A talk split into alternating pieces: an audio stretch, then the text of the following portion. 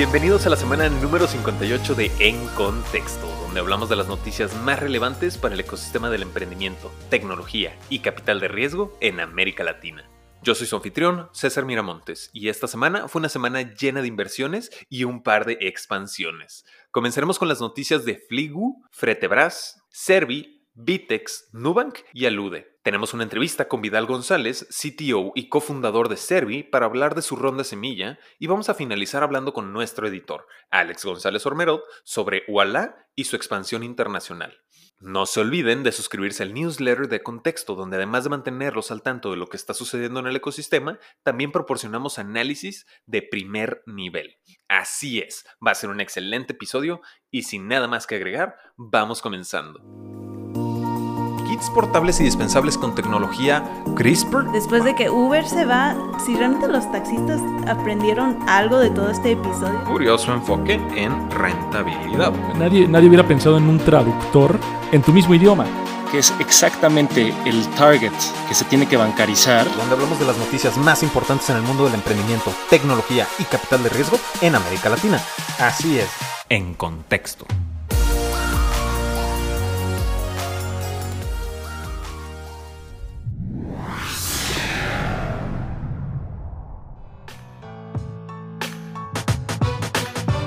¿Necesitas un espacio para que te conozcan emprendedores, ejecutivos e inversionistas? Tal vez no sea sorpresa para ti, pero aquí en Contexto tenemos exactamente el perfil de la audiencia con la que buscas conectar. Nuestro blog, newsletter y podcast son la mejor herramienta y oportunidad para conectar con ese mercado al que te diriges. Porque si tu producto es el mejor, ¿por qué no anunciarte con los mejores? Escríbenos a victor.contexto.com para saber más al respecto.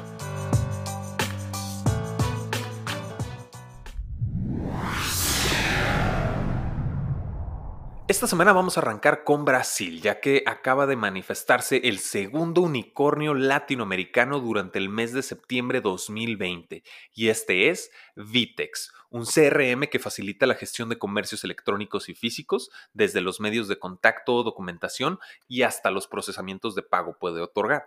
Ya habíamos hablado de Vitex cuando levantó capital con SoftBank durante el episodio número 14 de En Contexto, que también fue el episodio de aniversario de Contexto. Ahora, esta vez, Vitex levantó una ronda de inversión por 225 millones de dólares. En esta ronda participaron Tiger Global, Lone Pine Capital, Constellation, SoftBank de nuevo y Endeavor Catalyst. Con esta inversión de 225 millones de dólares, Vitex reporta haber alcanzado la evaluación de 1.7 mil millones de dólares, otorgándoles la entrada al Club de los Unicornios Latinoamericanos. Hablando de inversiones en Brasil, nos faltan dos y para nuestra segunda noticia hablaremos de la inversión en Alude. Esta es una startup de bienes raíces y proporciona una base de datos segmentada por ciudades y barrios para facilitar la oportunidad de encontrar bienes inmuebles ajustados a las necesidades de sus clientes. Esta PropTech levantó 3.3 millones de dólares y fue liderada por Revit Capital, Y Combinator, Global Founders Capital y Maya Capital. Con esta inversión, Alude buscará agrandar su número de desarrolladores y al mismo tiempo escalar su producto. La última inversión que cubriremos de Brasil esta semana fue con Fretebras. Esta plataforma conecta transportistas, conductores y camioneros para eficientar la logística de los envíos. La inversión fue por un total de 17 millones de dólares que fue liderado por el Banco Interamericano de Desarrollo, o más bien su brazo de inversión, que es IDV Invest. Fretebras planea usar esta inversión para dos cosas. La primera es mejorar la experiencia de su plataforma con un crecimiento de su equipo. Y segundo, y más importante aún, buscarán optimizar el espacio disponible de los camiones para realizar múltiples viajes a la vez, y de esta manera menos emisiones de carbono van a llegar a la atmósfera. Esta iniciativa en pro del medio ambiente, al parecer fue un gancho bastante fuerte para lograr esta inversión, puesto que James Scriven, CEO de IDV Invest, mencionó estar muy entusiasmado con el potencial de reducción de CO2 que promueve Fretebras al aumentar la eficiencia de los camiones.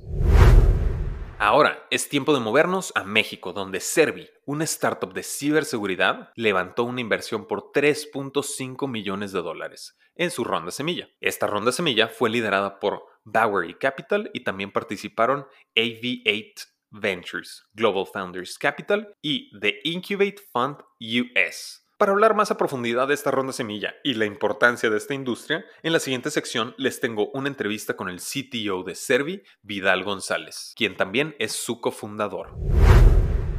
Ahora nos movemos a Argentina, donde, donde Flingo, una startup de inteligencia artificial y Big Data, levantó 7.1 millones de dólares en su serie A. Esta ronda fue liderada por 4P Investments de Brasil y Suket Capital Partners de Estados Unidos. Fligo cuenta con alrededor de 4.000 algoritmos que trabajan con la data recolectada para proporcionar recomendaciones. Con esta inversión, el equipo de científicos de datos planea ser incrementado para Fligo, así como también buscan reforzar a su equipo de ventas para escalar en Brasil. Y antes de pasar a la siguiente sección, por supuesto que no se nos podía pasar a hablar del unicornio brasileño que es Nubank. Para quienes no estén enterados, David Vélez, uno de los cofundadores de Nubank, es colombiano, y el conocimiento de la región le va a venir bien a Nubank, ahora que comienzan a sentar bases para su expansión a la tierra natal de su cofundador. Hay que tomar en cuenta que los planes de Nubank para lanzar en Argentina en junio del año pasado todavía no se han concretado. Ahora, para Colombia, la fintech todavía no se registra bajo las licencias necesarias para operar en el país con la Superintendencia de Industria y Comercio, pero existe confirmación de un par de equipos legales colombianos trabajando con Nubank. Incluso una de las fuentes confirma que están ayudando al unicornio a instalarse. Y va a ser muy interesante ver lo que pueda lograr en cuestión de alianzas y penetración de mercado de Nubank dentro de Colombia. Y pues en esta segunda sección del programa me encuentro con Vidal González, CTO y cofundador de Servi, quienes recientemente levantaron su ronda semilla por un total de 3.5 millones de dólares, con Bowery Capital como líder y también participaron en la ronda AV8 Ventures, Global Founders Capital e Incubate Fund Us. Bienvenido, Vidal. Es un gusto tenerte con nosotros. Primero que nada, felicidades por esta ronda de levantamiento de capital. Hay muchísimo de qué hablar alrededor. Tengo entendido que estos fondos están destinados a mejorar su producto e incrementar el tamaño del equipo de Servi, ¿correcto? Muchas gracias por la invitación. Eh, levantamos esta ronda de capital, como bien mencionas, para, primero que nada, echar a andar nuestro equipo y luego... Em, darnos suficiente espacio para construir la primera versión de nuestro producto y validarla con el mercado. Ya, excelente, excelente. Pues obviamente en este crecimiento de producto, obviamente hay muchísima validación que debe haber detrás, porque si mal no entiendo, nacieron este mismo año, ¿no? en 2020 y precisamente antes de concluir 2020 ya levantaron eh, su ronda semilla. Platícame un poquito del proceso, ¿no? Porque lograrlo obviamente durante pandemia, pues ya sabemos por acá en contexto que no es ni poquito sencillo, pero a ver, platícame cómo fue el primer acercamiento, eh, platícame cómo es que empezaron a subirse al barco todos estos eh, fondos de inversión.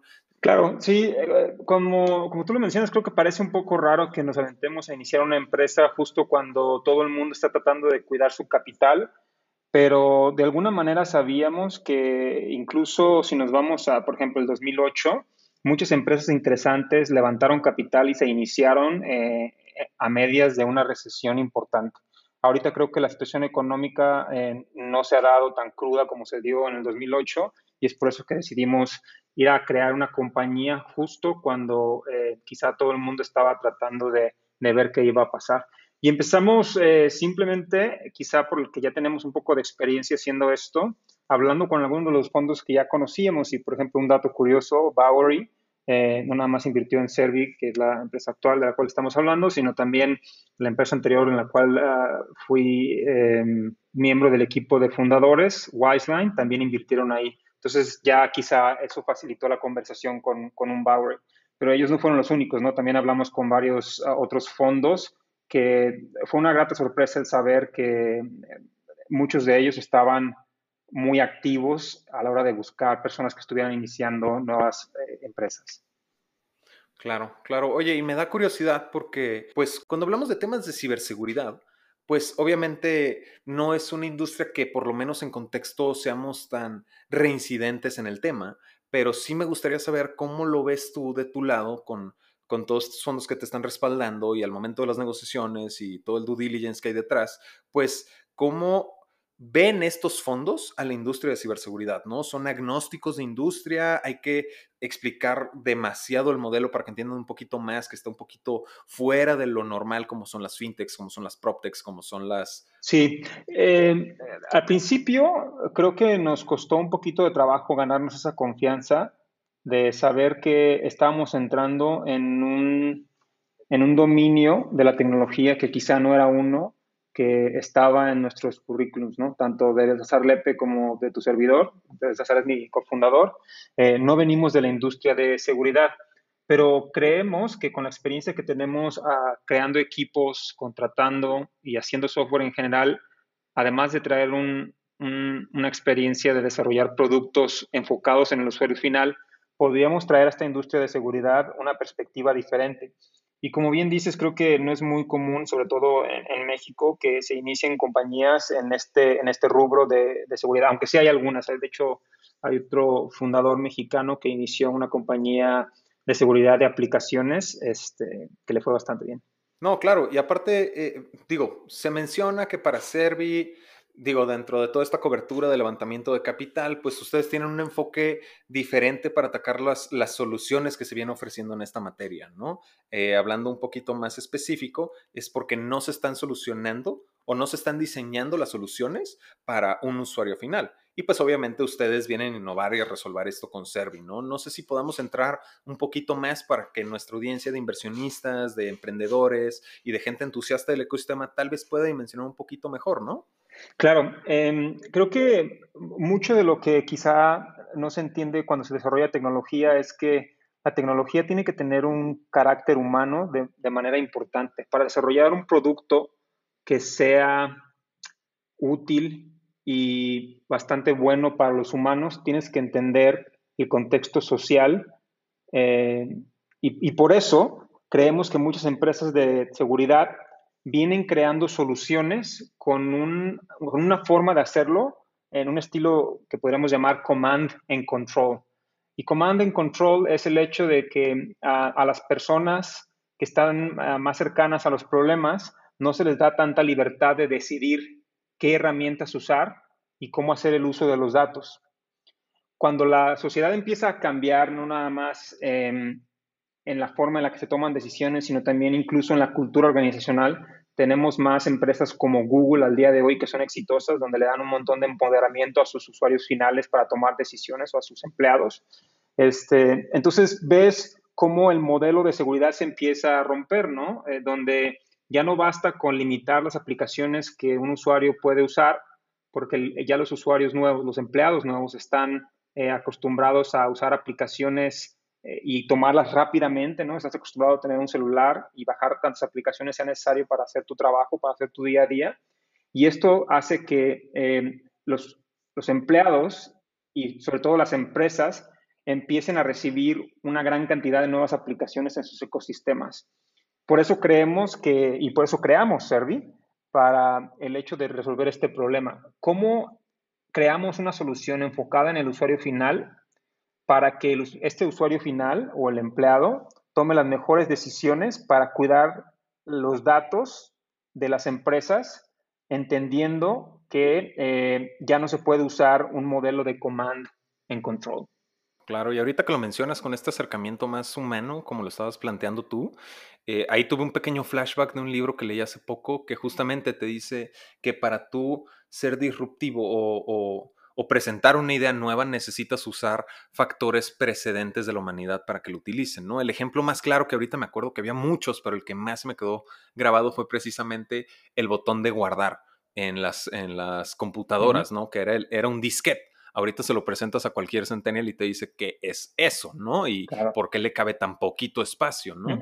Pero precisamente ahorita como lo bordas, pues tiene, tiene completo sentido. Ahora, eh, pues obviamente con este tema de ciberseguridad, Servin haciendo en, en plena pandemia, utilizando el momentum de una recesión económica, pues sí me gustaría saber, ¿no? El, cómo han visto la adopción de, de, de, Servi y la posibilidad de crecimiento dentro de México y pues eh, imagino que en un futuro existe Latinoamérica en el mapa, ¿no? Claro, eh, te, soy muy honesto, estamos empezando, somos una empresa eh, quizá fundada en Estados Unidos, pero con un equipo 90% o, o, más basado aquí en México. Eh, entonces, pues, se podría decir que somos una empresa internacional. El componente de México es uno importante y es uno estratégico. Aún así, no creo que nuestros primeros clientes vengan de, esta área del mundo, pero vamos a, vamos a hacerlo todo lo posible. Estamos en pláticas con empresas para así hacerlo. Y la razón por la que quizá eh, no consideramos ahorita el mercado mexicano como uno de los más importantes para lo que hacemos nosotros es porque creo que la cultura de seguridad dentro de las empresas todavía no es una que sea de urgencia, porque las empresas mexicanas, hasta donde tengo entendido, no están siendo atacadas de la misma manera como lo son empresas en Estados Unidos. Algunos de los clientes potenciales con los cuales estamos trabajando eh, están siendo atacados por incluso actores internacionales y, sus identidades, que es una de las partes que Servi eh, eh, apunta a proteger, están siendo atacadas día a día, ¿no? entonces, creemos que en México y en Latinoamérica va a ser eventualmente en unos años un, un área de foco, sobre todo en seguridad, pero que incluso hablando con algunos expertos de empresas como IBM o Microsoft, sí vemos la adopción de herramientas de seguridad en México y en Latinoamérica más lenta que en el resto del mundo.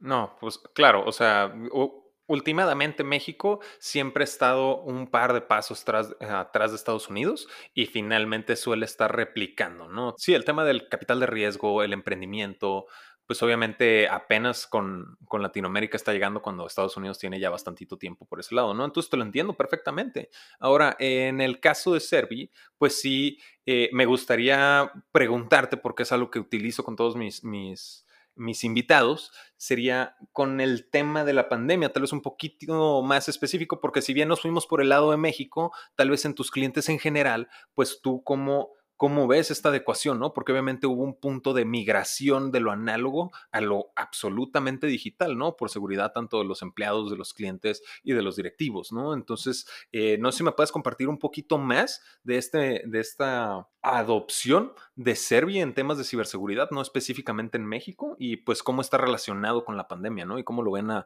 un tal vez mediano, largo plazo.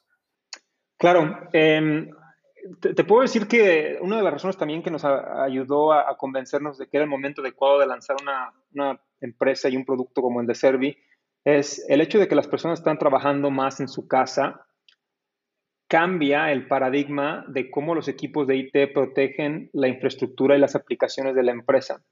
Antes se asumía que si un empleado estaba accediendo o usando los recursos de una empresa sería bajo las redes que ellos mismos protegían y administraban. Cuando yo me tengo que ir a mi casa y acceder a los recursos de mi empresa a través de mi red personal, ya no hay ninguna garantía de que la forma en la que estoy accediendo a esos recursos es de una manera segura o que el ambiente en el cual me, ubico en este momento es, un lugar seguro.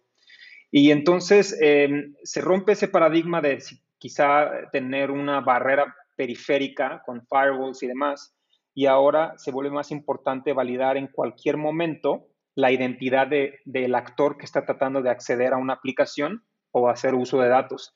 Y entonces las eh, soluciones de identidad, y entre algunas de ellas está ah, Microsoft con ah, Active Directory Services y, por ejemplo, Okta, Ping Identity o OneLogin, eh, se vuelven herramientas mucho más eh, importantes para las empresas porque ahora es mucho más crucial poner tus aplicaciones en la nube, primero, y segundo, que en todo momento estés verificando con un factor o dos factores que la persona que tiene derecho a esa información o a esas aplicaciones sea quien sea, dice ser.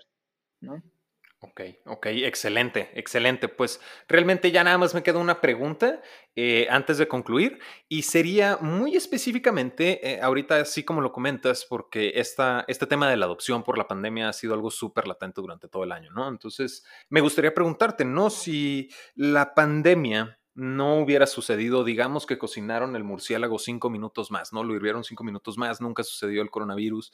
Digo, es un escenario hipotético, por supuesto. Eh, ¿Consideras tú que las cosas para Service se hubieran desarrollado de la misma manera? Yo creo que a diferente tiempo, eh, quizá en seguridad lo que hemos estado aprendiendo es que el sentido de urgencia es importante. Si, tienes, si resuelves un problema de seguridad que existe, tiene que existir con un sentido de urgencia prioritario para la persona o empresa a la cual se la estás vendiendo. Y entonces quizá para Servi estaríamos construyendo un producto bueno, como, como, como lo estamos haciendo, pero a los ojos del de, eh, líder de seguridad o del director de seguridad, a lo mejor no sería un problema tan grave en el momento. Y la pandemia lo que hizo hacer, no nada más para soluciones como Service, sino muchas soluciones de seguridad, es volverlas más críticas para el negocio, volver el, que eh, se vuelva una herramienta de productividad y de protección de la, de la, continuidad del negocio de las empresas. ¿no? no, claro, tiene completo sentido. Por el mismo tema de la cultura de la ciberseguridad que me estabas platicando al principio.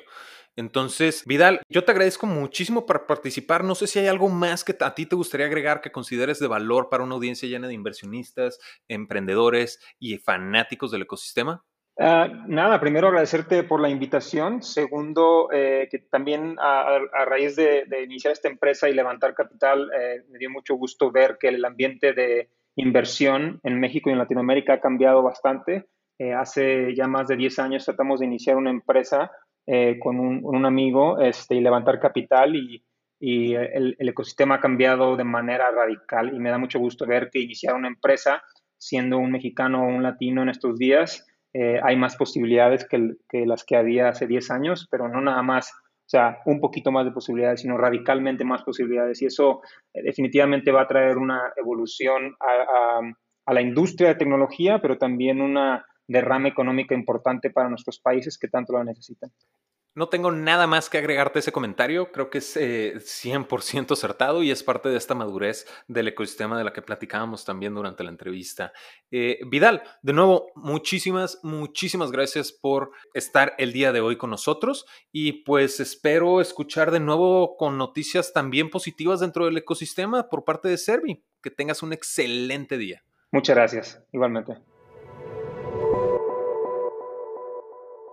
Y pues entrando a la última sección de este programa, como se los he comentado, me encuentro con nuestro editor Alex González Ormerod para platicar sobre la noticia más relevante de esta semana, que es Walla, que como tal la noticia es que empieza sus planes de expansión internacional. Y además de darte la bienvenida de regreso, Alex, pues me gustaría también preguntarte, además de cómo te encuentras, ¿qué entiendes tú cuando hablamos de bancarizar? Latinoamérica. Digo, compartimos el Finance Disrupted Latam, obviamente pues en contexto discutimos mucho de este tema, pero me gustaría sacar un poquito a la luz esta, esta conversación, porque hay dos, tres cosillas que me gustaría abordar con la expansión de, de, de Walla. Pues un gusto estar aquí de vuelta, César. Y pues sí, este, la bancarización es el tema que apasiona, especialmente en México, con el boom de las fintech. Eh, se tardó, ¿no? A mí se me hizo interesante, casi, casi tuve que checar. Dije, de veras es el, primer paso así fuerte internacional que va a su serie C, que es un paso interesante por dos razones. Uno, es una empresa enorme.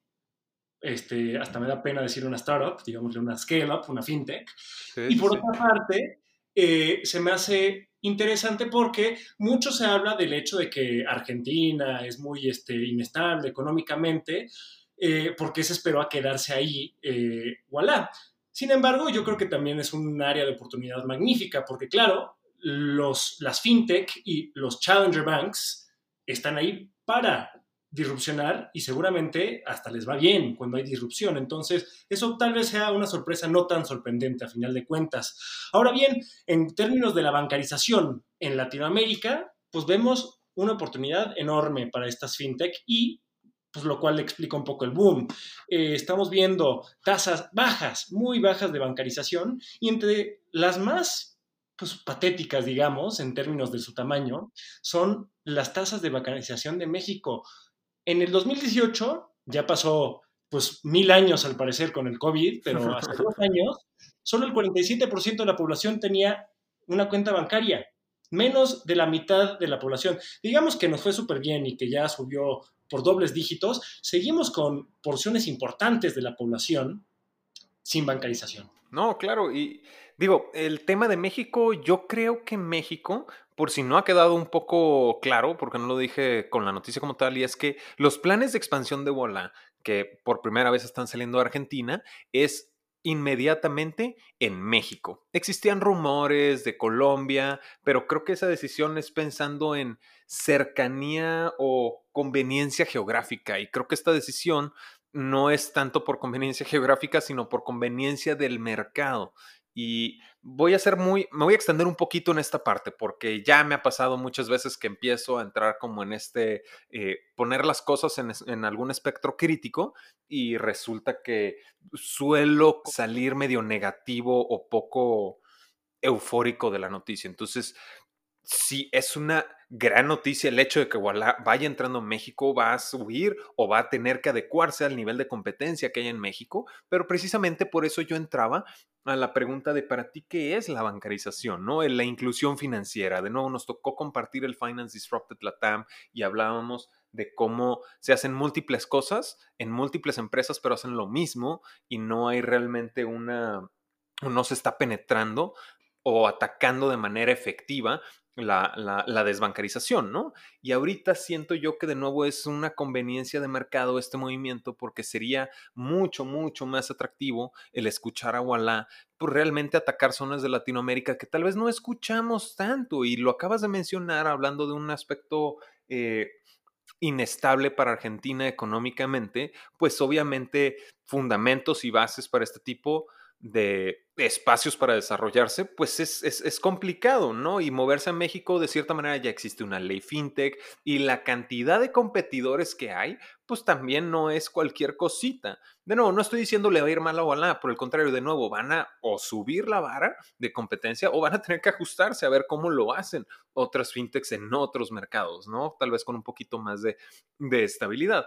Pero sí siento yo que bueno, tal vez de cierta manera, muy en el fondo de mi corazón se rompió un poquito, porque pues ya hemos tenido la entrevista con Pierpaolo Barbieri, ¿no? Eh, no recuerdo qué episodio es, si no se los dejo en la descripción, pero sí, pues Pierpaolo es buenísimo con los medios, ¿no? Y te habla de cómo, en efecto, busca que todas las personas tengan derecho a una inclusión financiera real y no nada más la gente con un poder adquisitivo alto, ¿sabes? Y realmente ahorita al ver que se están moviendo a México, pues ok, genial, fantástico, bravo. Pero también, pues de nuevo, México siento que es el paso más seguro. No que esté mal, no sé cómo tú lo veas, Alex, pero sí a mí me hubiera encantado, me hubiera encantado de nuevo con esta parte de impulsar a la región, el escuchar, bueno, pues está Uruguay, está Paraguay, Colombia, pues de cierta manera tampoco me hubiera emocionado tanto, pero pues de nuevo, ¿no? Abordar estas zonas geográficas de las que no se habla tanto. ¿Sabes? Que era precisamente el tema que hablábamos con Uruguay eh, hace dos semanas contigo sobre el D-Local cuando se convirtió en un unicornio.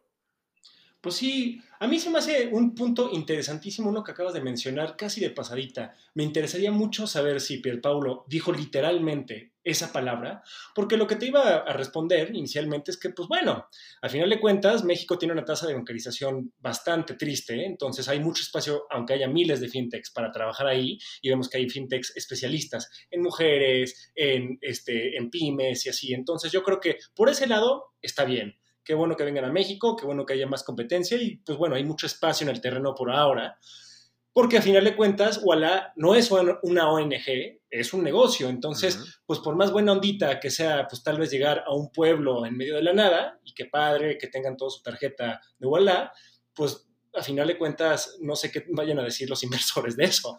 Ahora bien, la palabra que yo dije que sea más interesante que la haya dicho per, eh, Pablo Barbieri es el derecho a la bancarización. Eso es abrir una puerta de marketing peligrosísima, digo yo. Está bien que hablemos del beneficio de la bancarización, del privilegio y todo eso, porque pues bueno, así podemos hablar como pues empresarios capitalistas, donde pues también hay que irse por, por el lado este, pues de, las ganancias. Sin embargo, cuando empiezas a hablar de derechos, empieza a haber algo de inmoral, no, no expandirse. Entonces, es más interesante. Cuando empiezas a usar palabras como derechos, pues ¿dónde están las alianzas con los gobiernos de zonas más marginadas? ¿Dónde están este, las, eh, los esfuerzos más caritativos, por ponerlo de esa manera, en zonas más desprovistas de bancarización? Hay que tener mucho cuidado con el lenguaje que utilizamos en el marketing entre más fuerte sea la palabra, no es mejor, porque en cuanto empiezas a hablar del derecho de la bancarización, yo me empiezo a poner mucho más este, cínico, un poco como dices que lo eres tú a veces, César, pero me pongo mucho más cínico y empiezo a esperar mucho más de ti empresa, por más eh, este, con fines de lucro que seas. Ahora bien, creo que habiendo quitando eso de encima, yo no creo que esté mal que se haya expandido a México. Yo creo que estamos viendo aquí una estrategia bastante común en Latinoamérica que es tienes que practicar en el mercado más competitivo para poder expandirte eh, de manera efectiva en el resto del mundo. Eh, qué bueno que estén en México, qué bueno que se empapen de un ecosistema difícil. Me interesa por qué no llegaron a Brasil, yo diría que tal vez es por Nubank. Y en cuanto a Colombia, pues hoy nos enteramos también que Nubank llega a Colombia. Entonces estamos viendo la bancarización de estos, em, de estos digamos, los top five en términos de mercado de bancarización del continente. No es mala hazaña, tienes razón. A mí me interesaría mucho ver qué onda con Paraguay, qué onda con Costa Rica, qué onda con Venezuela, que es un, pues un, tema abierto y difícil. Cuba también, también si estamos hablando del derecho a la bancarización, cómo se aborda en estos países un poco más difíciles, por decirlo de alguna manera. No, claro. Y de hecho, eh, pues quién...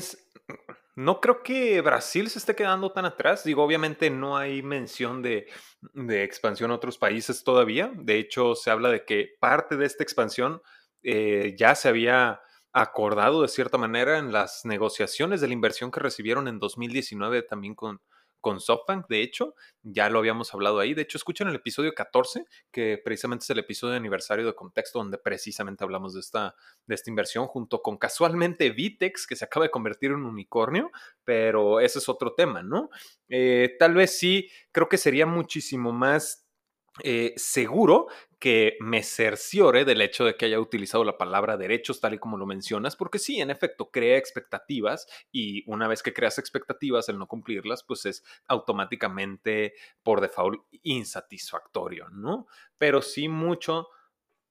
Y sí, o sea, no es, no es que te esté diciendo que estén bien o mal que diga derechos o que lo haya dicho no, eso yo creo que es un poco pues, irrelevante, digamos. A mí lo que me interesa es aprovechar esa oportunidad a manera un poco más pedagógica, didáctica, para hablar de cómo hablamos de la bancarización, porque justamente cuando estábamos tú y yo en el Finance Disrupted, la gente, los, los tradicionales, los bancos tradicionales, las fintechs más disruptivas, todos no se callaban en torno al concepto de la educación financiera y le rascabas tantito y te das cuenta que pues no era nada, era un término vacío. Entonces, mucho cuidado con estos términos vacíos. No decimos que alguien lo haya dicho no en específico, pero aproveché la oportunidad.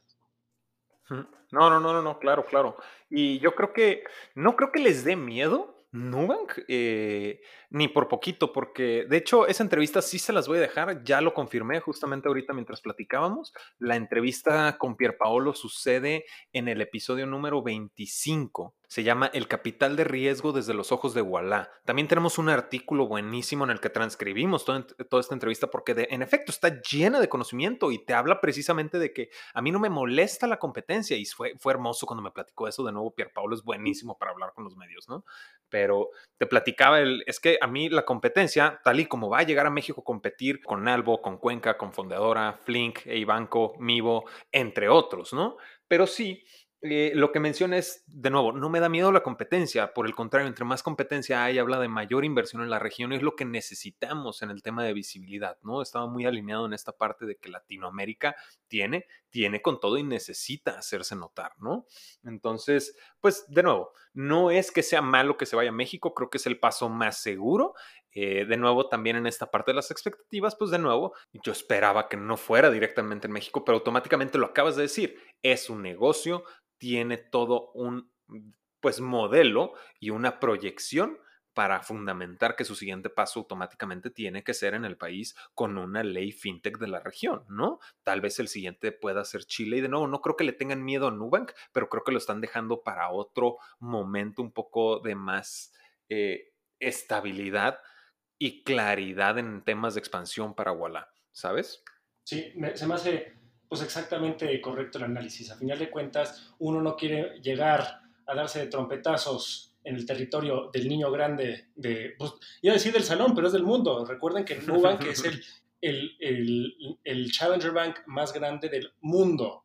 Entonces, pues no es cualquier cosa. Lo que me interesa es tal vez preguntar por qué no se fueron a Colombia y me interesa mucho si ellos ya medio sabían si aquí hubo algo tras bambalinas y ya sabían que Nubank iba a llegar a Colombia y que lo iban a pelear con todo, porque recordemos que Vélez, el fundador, uno de los fundadores de, de Nubank, es colombiano.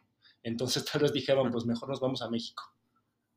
Es, es, es, es, probable, ¿no? Y yo cuando menciono Chile es porque Chile ya había mencionado sus intenciones de sacar una ley, o bueno, un borrador para la ley fintech de Chile a mediados de junio, ya con, el, ya con la pandemia a todo lo que daba en su momento.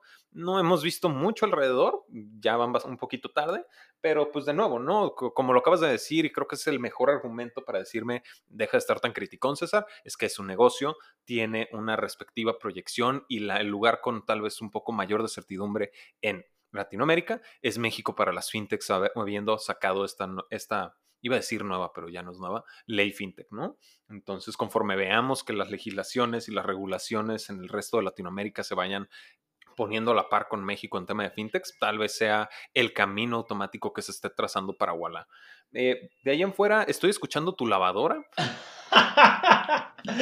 Ese es nuestro tiempo, nos indica.